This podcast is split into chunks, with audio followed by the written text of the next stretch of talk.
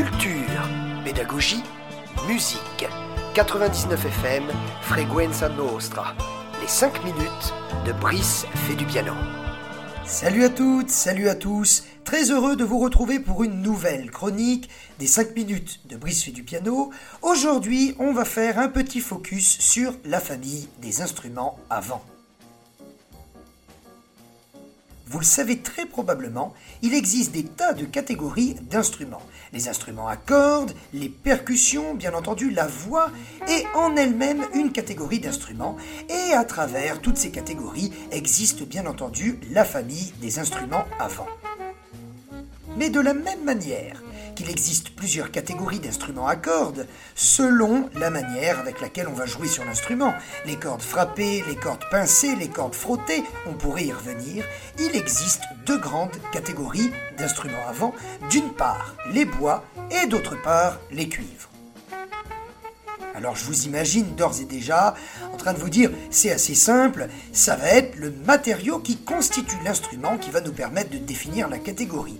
Mais c'était trop beau pour être vrai. Et on va donc comprendre ensemble qu'un instrument qui s'apparente à un bois peut être un cuivre et qu'à l'inverse un instrument qui brille peut pour autant être un instrument de la famille des bois. Alors pour comprendre aujourd'hui, c'est très simple, je vais vous l'expliquer. Il s'agit en réalité de la manière avec laquelle on va réaliser un son qui va donc catégoriser l'instrument que l'on joue. Comme vous le savez, bien entendu, le son lui-même est un déplacement d'air, une fréquence, un phénomène plus ou moins scientifique qui ravit nos oreilles à travers la radio, à travers le cinéma, à travers les concerts. Et il s'agit donc de déplacement d'air pour générer, à travers la famille des instruments avant, du son. Alors commençons en toute simplicité par les cuivres.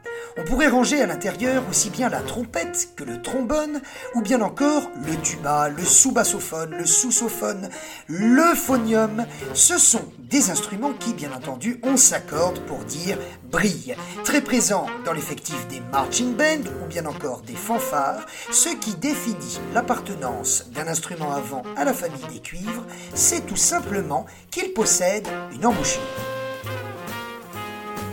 Une embouchure, c'est en quelque sorte un périphérique plus ou moins conique qui va faire l'intermédiaire entre la bouche de l'instrumentiste et l'instrument. La personne fait donc vibrer ses lèvres en faisant ce que l'on appelle le buzz au travers de son embouchure. Le son s'enrichit donc des différents tuyaux selon l'instrument et la grosseur de celui-ci. Le son sort, on a donc compris désormais ce qu'est un cuivre. Dans cette liste non exhaustive que j'ai listée pour vous tout à l'heure, vous vous êtes probablement dites ou dit mais où est donc le saxophone? En réalité, bien que ce soit un instrument ultra populaire, fervent défenseur de la culture du jazz, et bien que cet instrument brille à prime abord, ce n'est non pas un cuivre, mais l'autre catégorie, il s'agit donc des bois. Alors finalement, qu'est-ce qu'un bois? Un bois, à la différence des cuivres qui possèdent une embouchure, est un instrument qui a une hanche. L'anche, quant à elle, qui d'ailleurs ne s'orthographie absolument pas comme la partie du corps humain qui pourrait nous causer défaut, sans H mais directement avec un A, est donc une lamelle, simple ou double, solidaire généralement d'une partie de l'instrument que l'on appelle le bec, au travers du souffle de l'instrumentiste, cette lamelle va se mettre à vibrer et donc créer un son.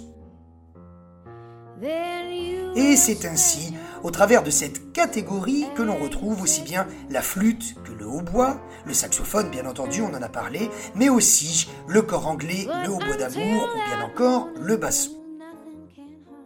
Maintenant que vous êtes presque incollable sur le rangement, on appelle ça d'ailleurs de l'organologie, la science, l'étude dans la classification des instruments, on sait donc distinguer à travers les instruments avant les bois des cuivres. Et d'ailleurs, comme pour les voix, il y a différentes tessitures, c'est-à-dire différentes hauteurs qui peuvent distinguer un instrument. C'est pour ça qu'un saxophone peut être à la fois un saxophone ténor ou bien encore un saxophone soprano. Il existe aussi bien entendu des saxophones barytons ou bien encore des saxophones alto. Quoi qu'il en soit, bois ou cuivre, vent ou corde, voix ou percussion, quel que soit votre instrument, faites-vous plaisir. On se retrouve très vite pour une prochaine chronique.